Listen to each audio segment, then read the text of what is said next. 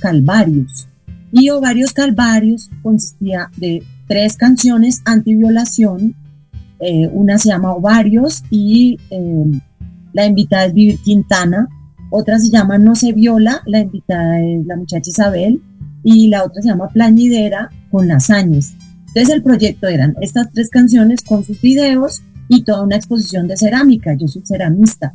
Entonces hice unos rostros de mujer gigantes llorando eh, y también espejos vulva para que te veas como naciendo y venían como con nombres de casos de violencia sexual mediáticos, pues famosos aquí en Colombia, muy terribles. Eh, y fue como, pienso que la primera vez que logré eh, cristalizar la música con la cerámica y hacer algo de, gran impacto.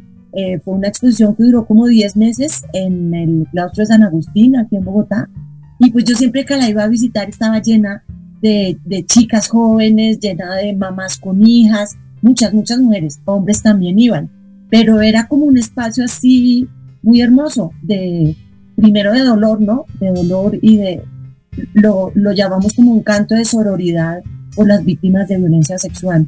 Entonces había como dolor, pero también estaba el asunto de hablar de esos temas, ¿no? De hablar, de sentirnos como protegidas entre nosotras mismas, eh, fue muy hermoso. Y me siento, no sé, creo que eh, represento como a un tipo de mujer diferente, como que la mayoría de las chicas que están en, en el show business, pues son como, no sé, como hipersexuales, como, no sé, como... Y pues como que yo creo que inauguré un espacio femenino diferente, eh, libre del estereotipo y más bien lúdico y teatral, dramático, qué sé yo pero siempre como desde el respeto y desde defender los derechos de la mujer.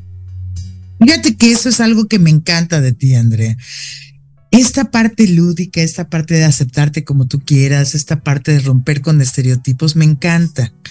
Porque yo creo que el respeto más importante hacia la mujer es que precisamente le permita hacer lo que ella quiera hacer como lo quiera hacer, con un gran respeto y este respeto que yo sé que en Colombia fue un momento muy difícil, bueno, en Colombia y en muchos países, estamos aquí en México, en donde no se respeta a la mujer tal cual, en donde se le estereotipa y como tú dices, o sea, la gente del show, bueno, tiene sus características, cada quien muy libre, como dicen, de hacerlas y de, de disfrutarlas o de divertirse con, con sus sus formas como las tienen y muy respetables.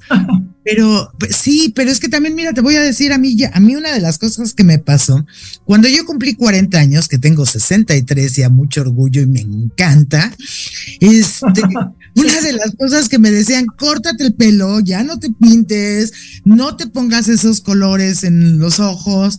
Y o sea, ¿y como por qué? O sea, ¿por qué? O sea, ¿por qué te tienen que estereotipar en un punto en donde dices, bueno, no quiero? O sea, a lo mejor si me gusta el pelo corto, qué padre. Y a lo mejor también hay otro, hay otro punto importante.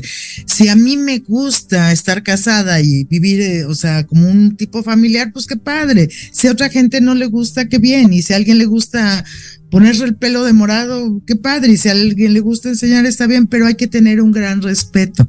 Pero esta imagen de Andrea, divertida, juguetona, este, con todo lo que hace para dar a conocer los mensajes, se me hace que es algo muy loable porque además es romper con todos los estereotipos que de pronto, pues desde cuándo empezaron esta carrera con, con Aterciopelados. Uh, pues nosotros teníamos otra banda con Héctor y empezamos en el 89, ¿no? De los aminoácidos nos llamábamos. ¡Oh, wow! Después el primer disco de Aterciopelados fue en 93. Pero yo creo que la primera vez que tocamos como Aterciopelados pudo ser 90, 91. Por ahí. ¿Y no tuvieron problemas por su estilo, su forma que tenían ustedes? Pues sí, al principio teníamos problemas, ¿no, Héctor Vicente? Ah, platícame, porque además es como, como, como agradable conocer el cómo los vencieron, ¿no? O sea, porque este programa de verdad lo que quiere mostrarlos es a ustedes con el éxito y por qué cada personaje que se presenta aquí en este programa ha tenido éxito, porque también tiene que ver mucho con su amor por lo que hacen. Entonces, por ejemplo, tuvieron problemas y qué pasó, a ver, platíquenme. Pues es que nosotros éramos raros. Entonces Héctor Vicente se vestía raro, era punk, aquí no había casi punk. Y yo era, ¿qué era yo? No sé qué era, hippie, era rara. Nos mm. vestíamos raro y como que en esa época casi nadie se vestía raro. Entonces pues no sé, como que te sentabas en un bus y la gente se paraba de al lado. Y como nosotros empezamos teniendo bares, entonces la gente no nos alquilaba los locales porque nos veíamos raros. Y entonces a mí me tocó una vez ir donde, donde una cuñada a que me prestara ropa y disfrazarme como de normal para que nos tuvieran en cuenta, para que nos alquilaran un local. Entonces, pues era muy chistoso. Y al final, como que finalmente por eso es que nos volvimos famosos y por eso estamos acá, porque seguimos como muy fieles a nuestra identidad y a lo que queríamos hacer y, y empezó a, a tener éxito, a pegar, qué sé yo, nuestras canciones empezaron a ser número uno en la radio y, la cosa fluyó. ¿Qué dice Héctor B? Pues fíjate que, que, eso me encanta y te voy a decir, porque una de las características que he visto entre todos los genios, una es la persistencia. O sea, Tú tienes una idea y persistes, persistes. De hecho, hay una frase que nosotros tenemos en la confraternidad que es el fracaso no existe, existe la falta de persistencia. Y, y el éxito está en persistir y persistir a pesar y encima de todo, pero con lo que es tu concepto no lo que es el concepto de la gente, sino lo que tú quieres decir y por lo que tú luchas. Entonces ese es lo que me acabas de decir, es algo muy importante. Y la otra pues sí, de pronto en algún momento es como, me imagino, no sé qué habrán dicho los padres, o sea, bueno, mis padres, de hecho, porque mi hermana me lleva 20 años, imagínate, cuando ella empezó a bailar rock and roll. Entonces, habrán dicho así como que, no, hoy el rock and roll, bueno, es de lo, sí, exacto, es de lo más like que puede haber, pero en su momento que de pronto se puso mi hermana pantalones y zapatos bajos cuando usaban falda y todas las niñas bien, porque ella además era ingeniera química, de, ya sabrás, pues de pronto mis padres pegaron el grito en el cielo y casi se infartan y ahora es, bueno, lo light, de lo light, de lo light, ¿no? Los tiempos cambian, los tiempos cambian, pero saben que otra cosa que me encanta es que los artistas son los que sueñan los sueños de una nueva y mejor civilización. Me preocupa a mí en lo personal y ese es un punto de vista, pero claro, es algo también que te ayuda a reflexionar, por eso les digo que hay que respetar todo. El hecho de que algunos artistas te llevan hacia, hacia otro punto de vista depresivo, de, de otras cosas, pero ustedes siempre tienen un mensaje, o no es así, Héctor, un mensaje que es importante. Hoy rompecabezas, hoy varias de sus, de sus composiciones que me encantan, pero tienen algo que al final te deja un futuro. Sí denuncia, sí dice, y eso es correcto, y me encanta por la fuerza y con las ganas que lo dicen y sin tapujos, pero también dejan un algo más allá. Me encanta el grito de Andrea cuando en la canción de de, amor dice, es que esto es espiritual y entonces eso es algo que ya no recordamos que somos un espíritu, ¿no? Entonces, tu amor es, ¿no? Entonces eso me encanta cuando ella presenta y dice, lo primero que grita es eso, pero a ver Héctor, dime. Eh, sí, pues yo creo que nosotros también aparecimos en un momento en que se hablaba mucho de lo alternativo. Entonces, eh, era como una visión, los artistas teníamos una visión de, pues yo supongo que los artistas debemos tener una visión del mundo de cómo, cómo es que debemos vivir, cómo nos gustaría vivir en armonía a través del arte, que, que no, como que nos encontráramos con la música, con el arte, que disfrutáramos de la vida de una manera eh, eh, pacífica y amorosa todos, ¿no? Eso es lo que yo creo que la mayoría de artistas queremos. Eh, y, unidos por el arte, por la música, la pintura, bueno, todas las artes. Eh, entonces, pues ese es el punto de vista que nosotros, pues, cantamos en nuestras canciones. Nos han tocado vivir unas épocas complicadas en nuestros países. en ese momento en que empezamos en Colombia, estábamos en una situación compleja, hemos atravesado, hemos cambiado, hemos mejorado algunas cosas, ahora todavía no han mejorado algunas, pero, pero bueno, eh, es, es un trabajo de, de, toda la vida, ¿no? eh, pienso que en este momento lo que estamos viviendo es cómo, cómo estamos viendo toda la, miseria humana, podríamos llamarla, ¿no? La miseria humana, las guerras, la corrupción y, gracias a la globalización, eh, pues como que la, vemos eh, inmediatamente, ¿no? Todo es rápido, el Internet nos lo muestra, las guerras, el, sufrimiento de las personas, no la, maldad del ser humano, bueno, todo lo que está pasando, pero creo que eso es un camino de despertar. Y, y, siento que también nuestras canciones y nuestras letras pues dicen eso, es como que denunciamos, pero también pues de alguna manera mostramos cómo podemos, cómo podemos encontrar una, un alivio para vivir en esta sociedad, ¿no? Y, el alivio siempre es lo mismo, ¿no? El, el, amor, vivir en armonía, tener justicia, tener educación, oportunidades. Si todos tenemos eso, creo que podemos vivir en armonía. Eso es cierto, y te voy a decir una cosa, yo por ejemplo, amigos, amigas, en 1985, cuando el terremoto fue una amiga actriz a una gira allá en Colombia y era así como ni siquiera se te ocurra despegarte del grupo, no sé, cosas que se platicaban terribles de Colombia. Cuando por, por error tuve que ir a hacer un traslado allí en Colombia a otro, a Aruba, de pronto me encontré un país increíblemente bello, pero sí con toda una historia que antes era real. Y ahora, hoy por hoy, Colombia es maravilloso. Yo que he estado en Bogotá y me la paso ahí casi seis meses y regreso y voy y vengo, cada día descubro una parte más de Colombia que ustedes narran con esa voz maravillosa y con ese estilo que ustedes tienen. Todos los problemas o las situaciones que hay, las soluciones y de verdad, amigos, amigos, los, los invitaría a que conozcan un país mágico. Pero ustedes sí vivieron una época muy dura. ¿Cómo eran los conciertos o cómo, cómo hicieron para, atravesar todo esto? Porque yo me acuerdo que en aquel entonces me decían, no salgas ni a la calle, no vayas aquí, no hagas acá. Hoy por hoy, bueno, yo me pasé por Colombia como, como si nada. Digo, claro, con las mismas precauciones que puedes tener en México o en cualquier otro país. Pero Colombia es mágico. Pero ustedes sí la vivieron dura para conciertos, cosas o no. Pues mira que, lo, que sobre todo como los ochentas, ¿no? Finales de los ochentas, había una lista de, ciudades a donde no debías ir y era Beirut y Bogotá. Éramos primeros en la lista. Y de hecho había pocos conciertos. Y Soda Stereo venía mucho. Entonces, pues yo mis primeros conciertos fueron de Soda porque no venían más artistas. Y, le tocaba a uno como bombas, cada ratito explotaba una bomba, tú la escuchabas. Era, era un momento bien oscuro y violento, sí, terrible.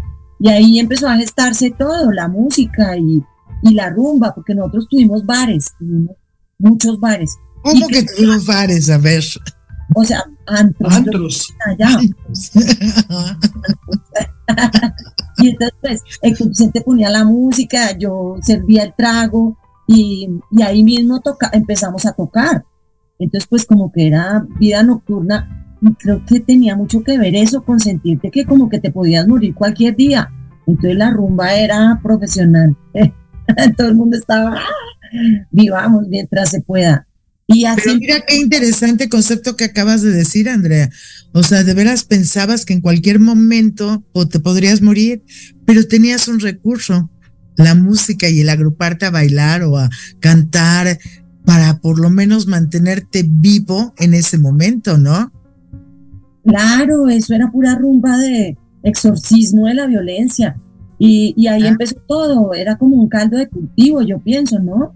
Porque ahí empezó, empezamos a escribir canciones, empezamos a tocar covers, pero también a escribir sobre nuestra realidad.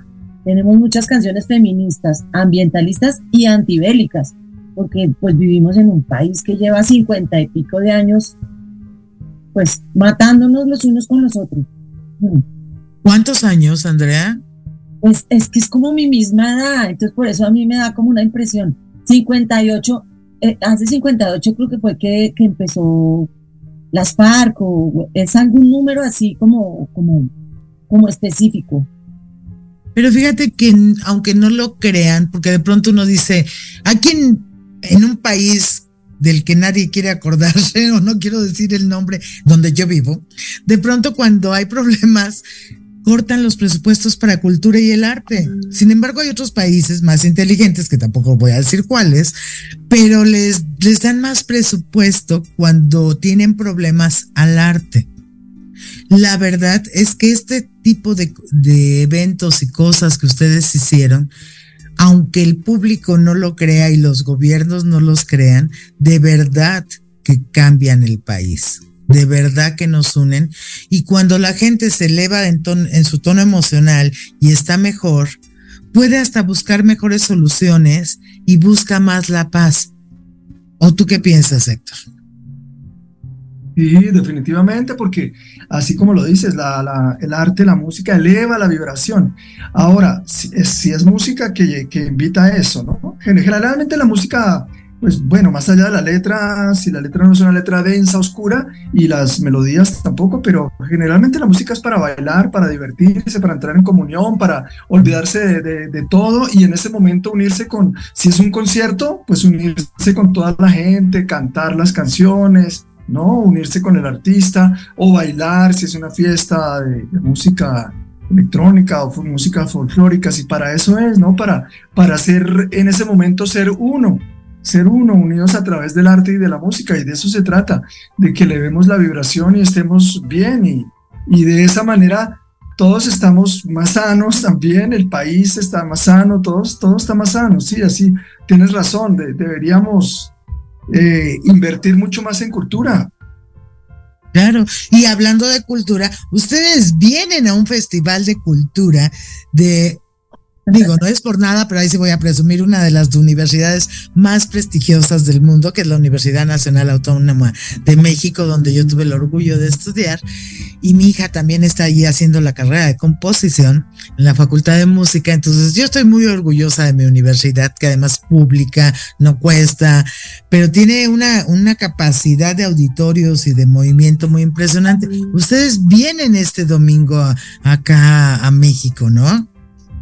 Y qué emoción, vamos a estar en la sala YouTube. ¡Wow! Y vamos a tener unos invitados increíbles y va a ser hermoso. Sí, emocionadísimos estamos. y esta invitación, ¿por dónde viene? Por la UNAM, ¿no? O sea, ¿cómo, cómo fue? ¿Qué pasó? Pues mira, tiene que ver con la UNAM, tiene que ver con Fede Quintana. Fede también es de la UNAM y con él yo he hecho varios eventos con ACNUR esos palomazos por los refugiados que, hacen al año anualmente. Yo empecé como en pandemia a ir y a conocer a Fede. Y resulta que cuando yo estaba con esta exposición que te conté que se llamaba Varios Calvarios en Bogotá, Fede dijo, ay no, esa exposición la tenemos que traer a la UNAM.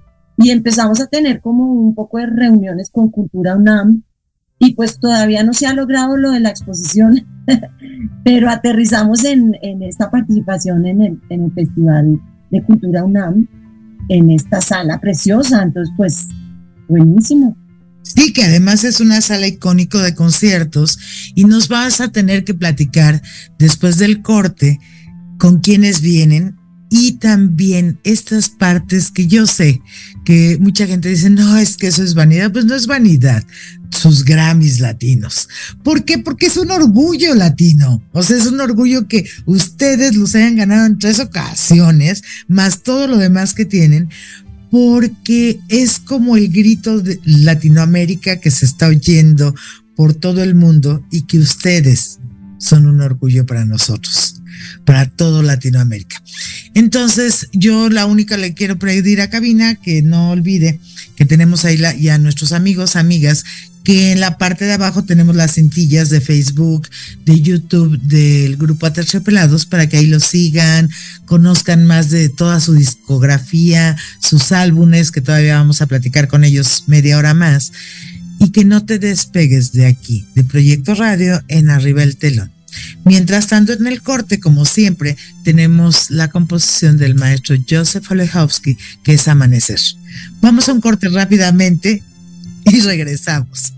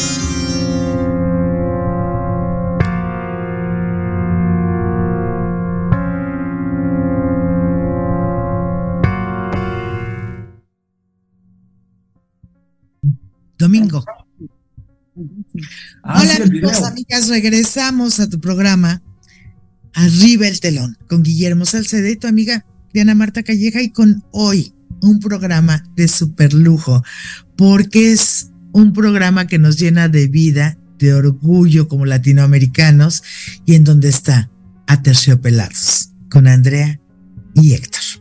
Entonces, a ver, estaba, me estabas diciendo, me estaban platicando, Andrea Héctor, ¿qué es lo que va a pasar en la sala Nesa este domingo? Cuento yo. Sí. es muchos invitados. Entonces va a estar tu esposo. ¡Oh, wow! Joseph Olechosa. que por cierto acaban de oír alguna composición de él que siempre tenemos en mitad del programa. Entonces, como en la sala esa hay un piano de cola así divino, el maestro va a interpretar ese instrumento maravilloso en una de, las canciones de Aterciopelados. Luego van a estar Sabo Romo, va a estar Humberto Calderón de Neón, va a estar em, La Leiden, Vivir Quintana, Irina Índigo, Lengua Alerta, um, Fede Quintana. ¿Quién más, Héctor B? ¿Quién se me queda por fuera? ¡Ay! Juan Pablo, que toca acordeón, que es el novio de Ana La Tejana. Bueno, mucha gente de la que yo he estado conociendo, como te conté, en esos eventos de ACNUR, en los Palomazos por los Refugiados, yo he hecho con ellos como dúos y ahí nos hemos ido amistando. Con Irina Índigo también, que es una cantautora. Eh, nos fuimos de hippies por ahí el 8 de mayo y dijimos, no, vamos a cantar donde sea, tenemos que cantar.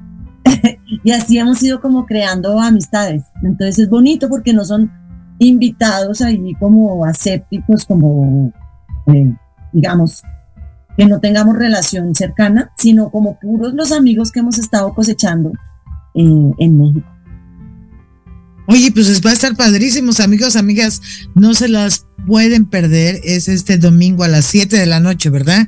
En la sala Netzahualcoyot, pueden ir a adquirir sus boletos, pero esto va a ser un concierto épico en la sala Netzahualcoyot con Aterciopelados y con tantos invitados tan importantes que les va a dar toda esta vida a terciopelados trabajando juntos y sobre todo por el gran trabajo que han hecho en pro de la sociedad con lo que me decías de ACNUR y los refugiados y demás. Y bueno, mm, también, va a haber unos bailarines. ¿Quién? Pues eso no sabemos, porque es un poco como que, eh, como salió como la invitación de, de la UNAM, pues a través de la UNAM también fue que, que, dijimos, ay, ¿por qué no preparan algún numerito, algunos bailarines? Y, va a suceder. Yo todavía no sé qué, será una sorpresa también para mí. Oye, pues eso está increíble, te digo, va a ser todo un espectáculo maravilloso. Entonces, de veras, amigos, amigas, no te lo puedes perder. O sea, vayan a comprar corriendo. A ver si no se agotaron ya sus boletos para la sala Netzahualcoyot con a terciopelados. Y Héctor, Andrea, dime, platícanos cuáles son los proyectos futuros. ¿Qué es lo que están haciendo ahorita? Bueno, ahorita estamos, uy, estamos haciendo bastantes cosas. Bueno, este concierto de la Sala Nesa es especial porque vamos a hacer eh, unas versiones diferentes de algunas canciones para darle espacio a los invitados. Va a haber una sección de canciones mexicanas que nosotros tenemos por ahí unos covers de, de canciones mexicanas, entonces eso de momento también va a ser bien lindo. Eh, eh, bueno, y entre otras cosas, hemos participado con Rubén Albarrán, tenemos una canción que acabamos de lanzar, que es, que es Mujer Gala, del álbum El Dorado, de ese álbum El Dorado de 1995. Lo volvimos a tocar en vivo el 22 de abril de este año en el Palacio de los Deportes aquí en Bogotá. Y lo grabamos eh, eh, el audio y el video y vamos a lanzar todo el álbum en vivo. Va a ser algo que va a salir en, febrero del 2024 y ya estamos lanzando unos sencillos. El primer sencillo fue esta canción que les dije que se llama Mujer Gala, en donde participa Rubén Albarrán, que estuvo acá en Bogotá acompañándonos esa noche del 22 de abril. viene también para otro sencillo que se llama La Estaca.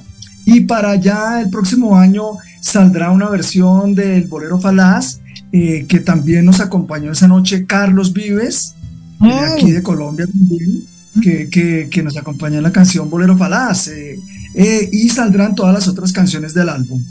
Por otro lado, también estamos en, preparando nuevas canciones inéditas. Estamos ahí avanzando en canciones, siempre, siempre estamos preparando canciones nuevas.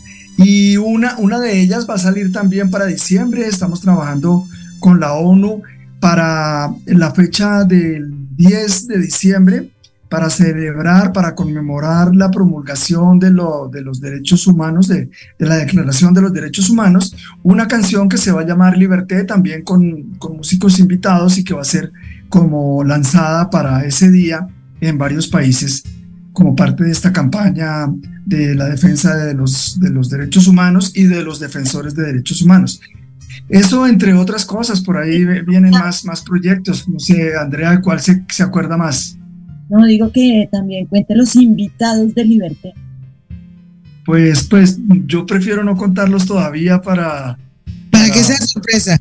Pero lo que sí puedes con, o sea, decir esta parte, porque ustedes están multipremiados por todos lados y nombrados, bueno, embajadores y todo por muchas instituciones muy importantes. Y ahorita que dijiste la ONU, ¿ustedes tienen un nombramiento de la ONU?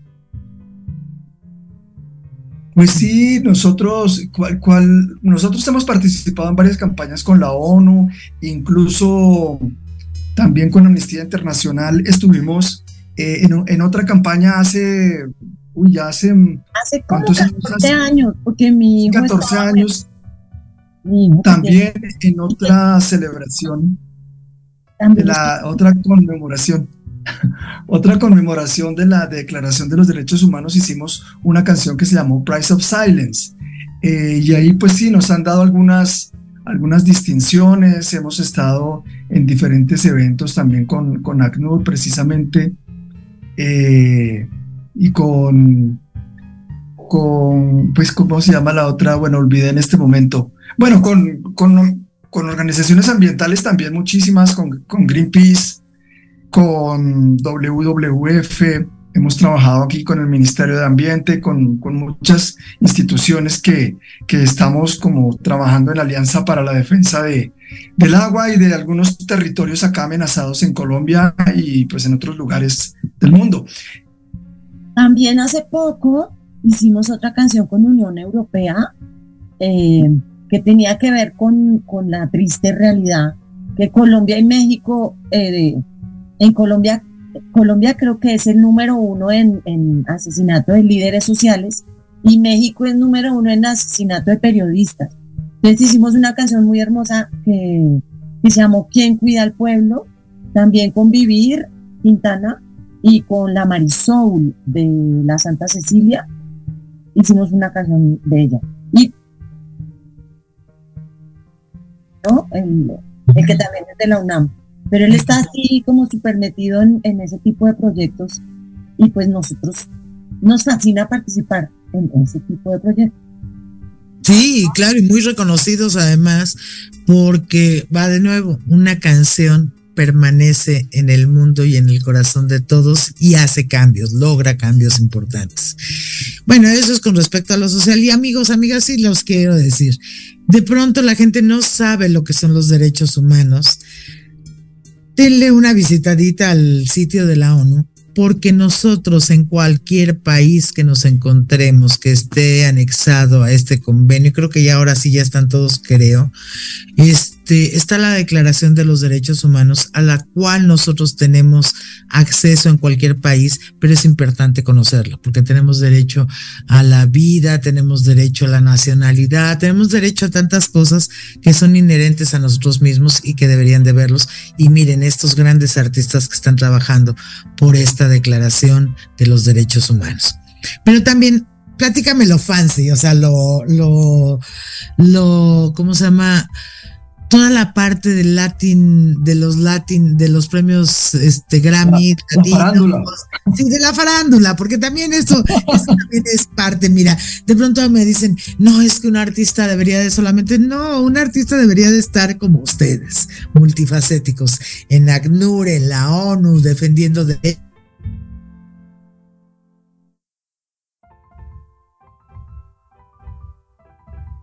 todos viendo la vida, disfrutándola.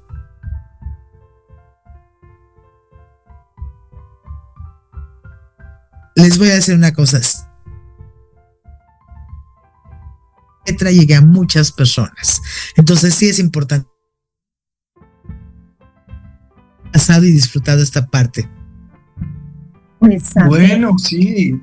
Eh, pues sí, hablando de los Grammys, eh, en el año 98 con el álbum La Pipa de la Paz, cuando no existían los, los premios Grammy Latinos aún, eh, estuvimos nominados, eh, fuimos los primeros músicos colombianos en la historia al estar nominados a un Grammy por el álbum La Pipa de la Paz. Entonces eso fue incluso toda una revolución, eso fue ahí antes no nos dejaban sentar en los buses, no nos abrían las puertas, no, nos teníamos que vestir claro. Ahora nos aceptaron en todos los ámbitos, éramos la, la última maravilla, el estandarte de la cultura de Colombia. Entonces, bueno, fue, muy, muy, muy divertido porque fue algo, algo tremendo para la cultura de Colombia haber estado nominado por primera vez a, un premio Grammy. Después ya tuvimos el, álbum Coso Poderoso, obtuvo en el año 2001 eh, mejor dúo, eh, mejor álbum por, por rock alternativo, Coso Poderoso. También el álbum Oye de música alternativa y luego Claroscura eh, mejor álbum otra vez de música alternativa. Ese, es un álbum del 2017, ¿cierto, Andrea? 17-18. No sé, yo con los años soy como mala. Pero ah, iba a decir que hace poquito salió una lista de los 50 mejores discos de rock latino eh, y La Pipa de la Paz sale de terceras en una lista de la Rolling Stone, ¿verdad? De hecho, ahorita en, pantalla están pasando algunas de sus fotos, no, no todas, pero están pasando algunas, para que vean de verdad lo, lo increíble del atreverse y de hacer y de decir las cosas como se piensan con toda su creatividad. ¿A poco no están increíbles esas fotos? Hablando de que primero la gente se quitaba de cerca de ustedes y ahora les aseguro que su mayor problema es que toda la gente quiere estar a su lado. Bueno, y ese fue el primero. ¿Y el segundo qué pasó? A ver, platíquenos. ¿Cuál segundo? Eh, de, todos los premios que han tenido. Ah, ¿qué otros premios hemos tenido?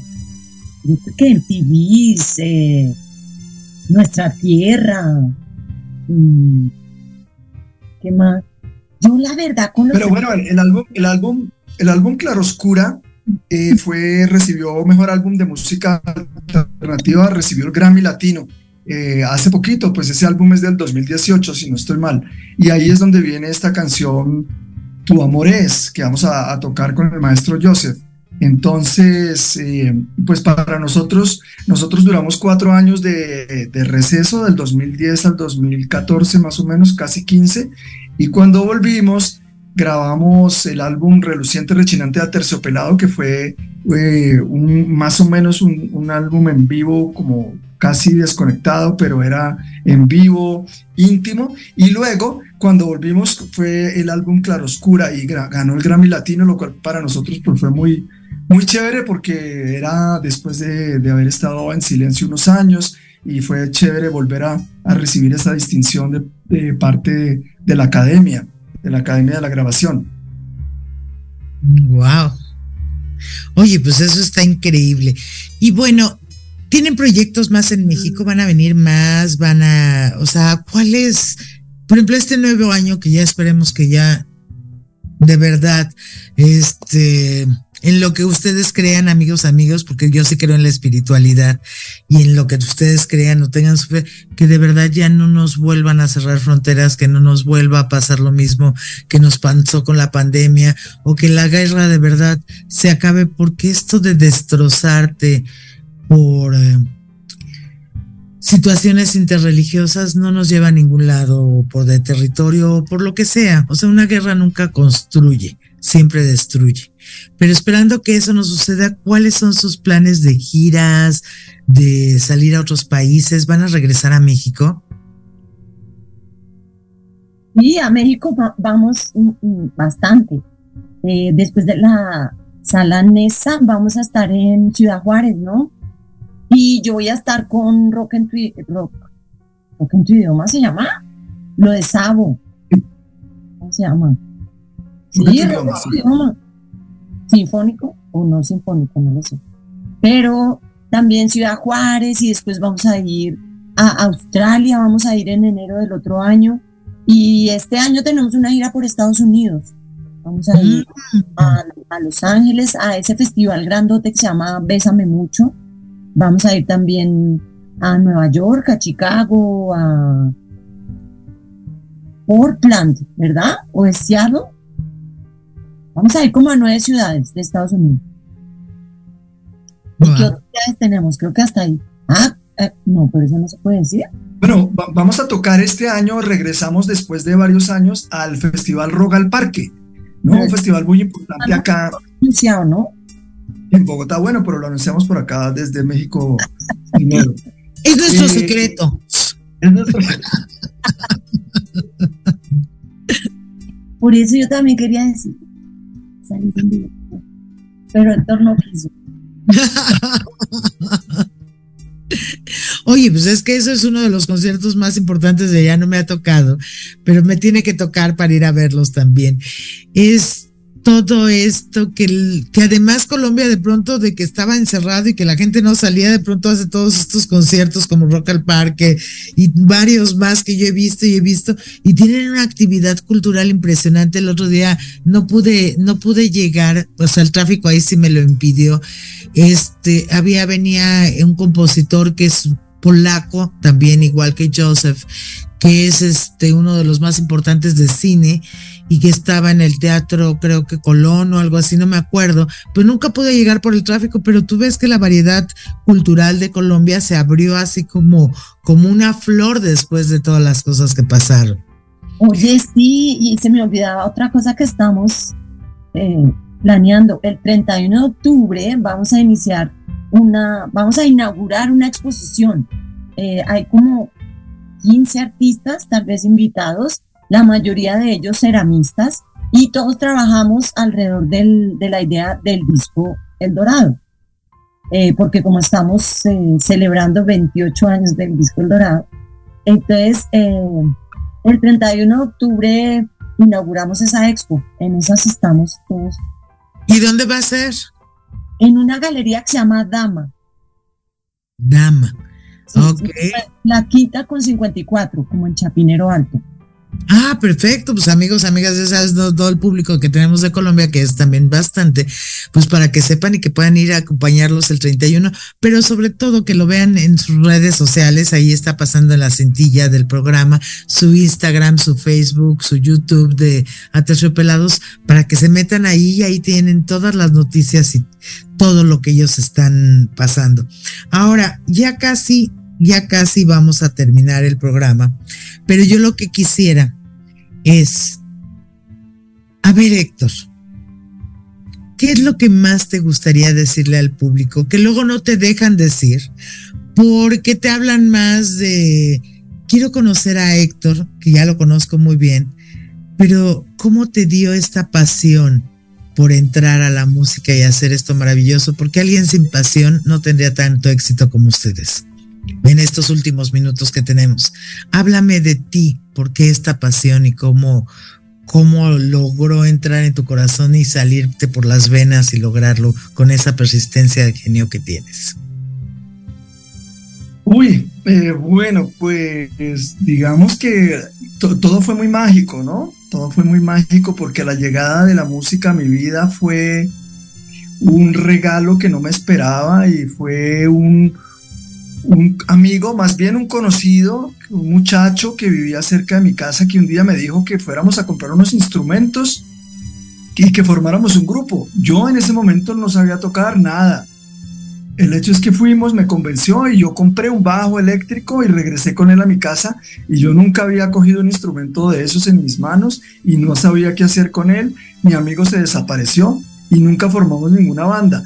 Entonces ya con el pasar de los años, pues yo como que trato de interpretar eso y pues fue un regalo, ¿no? Fue como, bueno, la, su misión es esta en la vida, hay que hacer música, mira a ver cómo la hace y, para adelante y esa es su misión y pues qué, qué, qué historia más, más mágica y, y, pues ahora que la miro así, pues agradezco mucho ese regalo que recibí y, la, y lo que me ha dado la música, ¿no? La música, poder pues que, haya sido mi proyecto de vida, poder viajar con ella, conocer personas, eh, componer, eh, decir lo que pienso, que las personas escuchen las canciones, aportar con ella, aportar con mi, con, la persona pública que soy en este momento. Entonces, todo ha sido una bendición eh, y, pues muy agradecido con, con, ese camino y ese regalo que es la música en mi vida.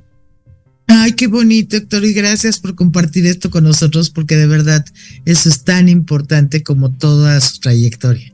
Y ahora voy contigo, Andrea. Andrea, eres una mujer increíble. O sea, fuerza, valiente, voz, sin tapujos, o sea, que vas para adelante y esa es de las cosas que admiro muchísimo de ti.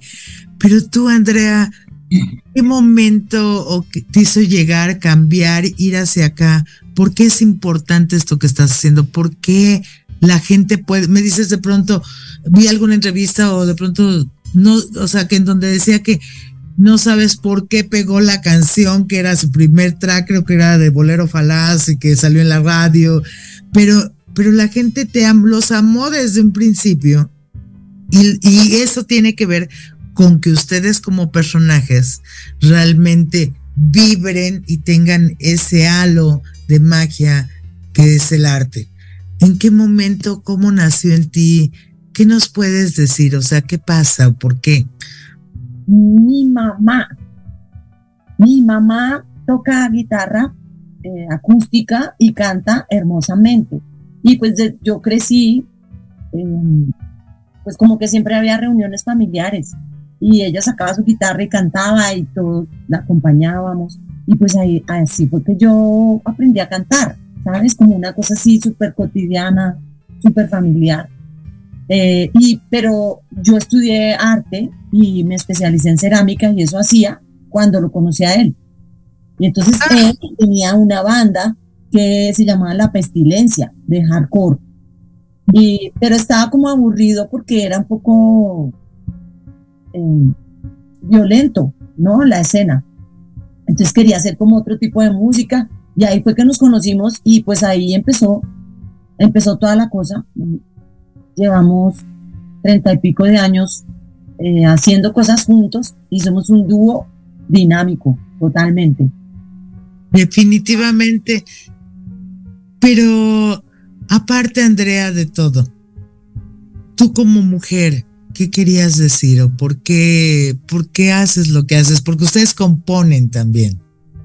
Pues mira que cuando yo estaba estudiando arte, leí Simón de Beauvoir y me fascinó, me fascinó lo que leí. Ella decía que los tacones altos lo que hacían era que no te dejaban caminar rápido y que el corsé apretado y la cinturita chiquita eh, pues no te dejaban respirar bien. Y yo me sentí como muy identificada con eso porque yo siempre fui como más, no sé, como medio niño, me gustaba la acción, me gustaba, no sé, montar a caballo, tirarme de las piedras al río, qué sé yo. Entonces, pues ni tacones, ni uña larga, ni nada de eso en mi vida. Eh, siempre, siempre he defendido em, la naturalidad, ¿no? La naturalidad y, y estar cómoda y estar em, chistosa también, qué sé yo. Entonces, pues hay como, como eso, como, como una lucha de, de poder ser uno como uno quiere ser. Porque como lo que dices, como que la sociedad te quiere meter entre una cajita.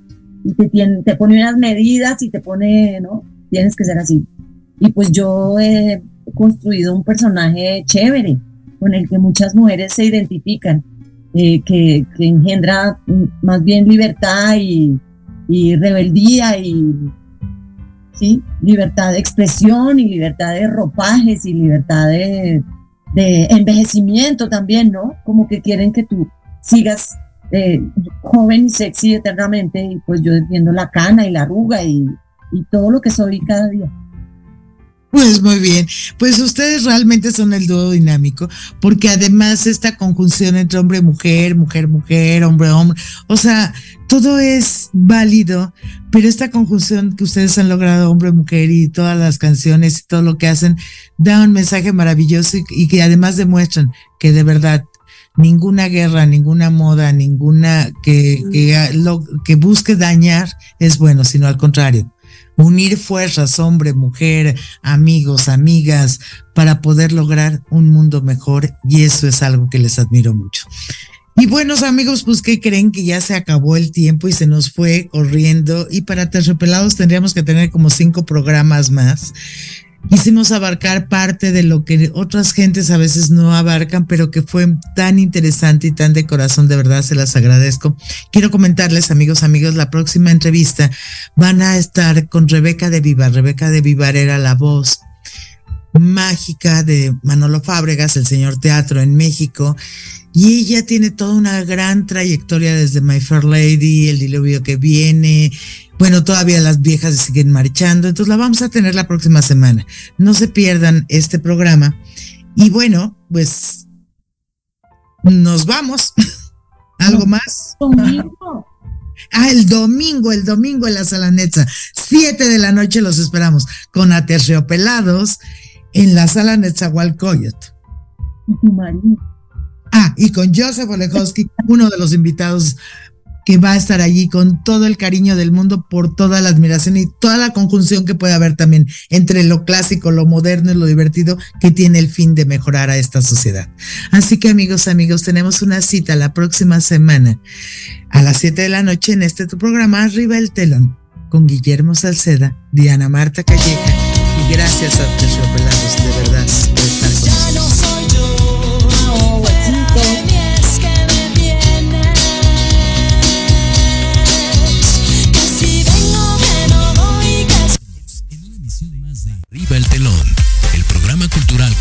por Diana Marta Calleja y Guillermo Salceda. Te esperamos la próxima semana.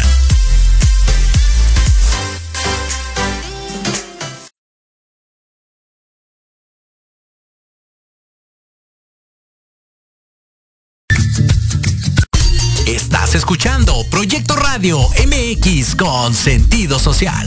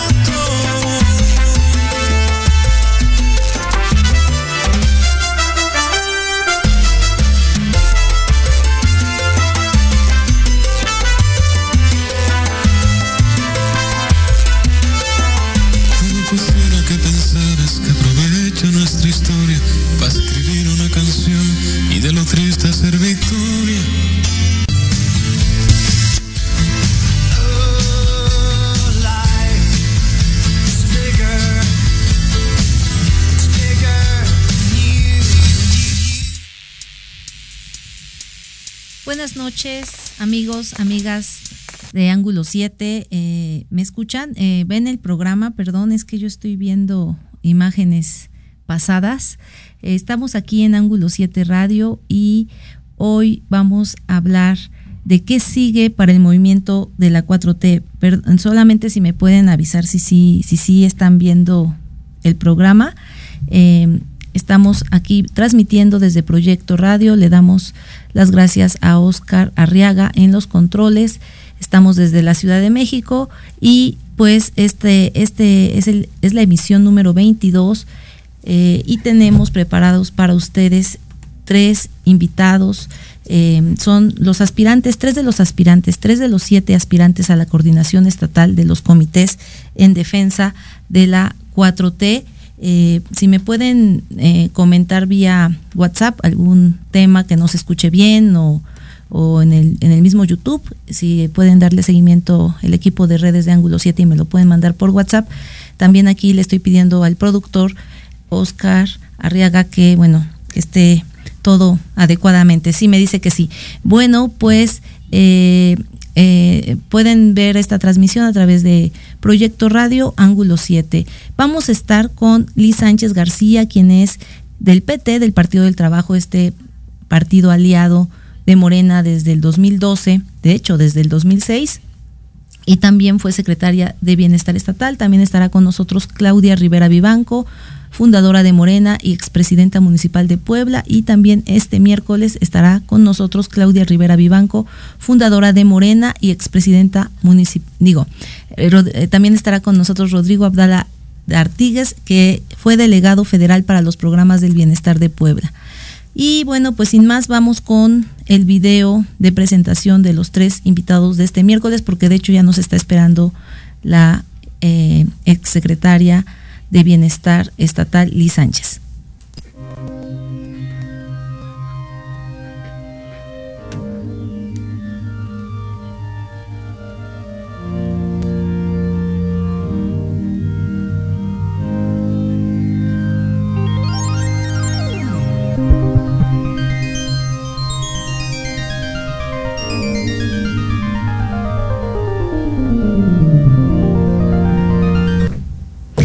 Y bueno, pues buenas noches, me escucha eh, Liz.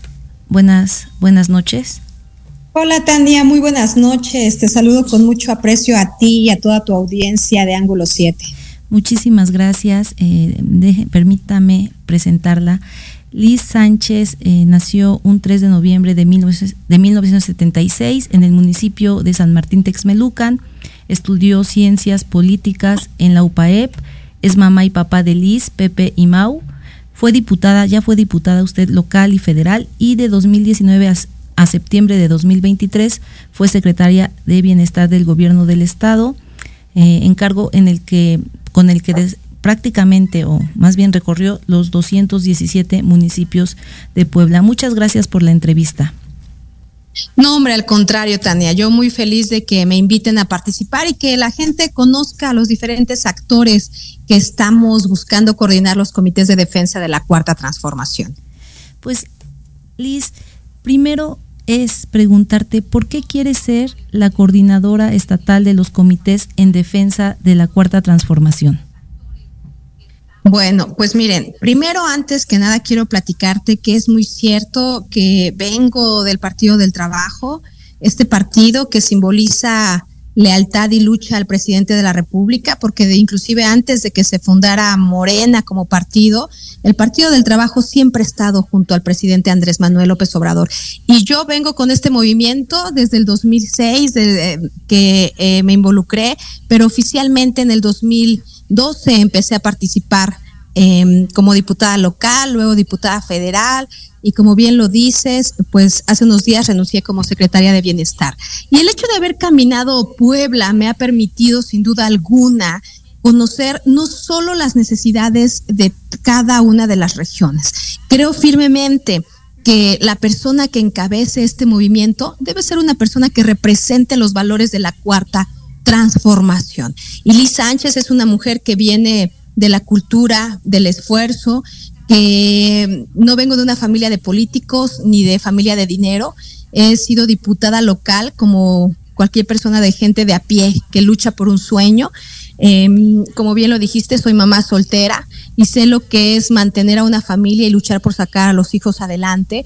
Así que soy una mujer congruente en todos los sentidos de mi vida con los valores de la cuarta transformación y creo que la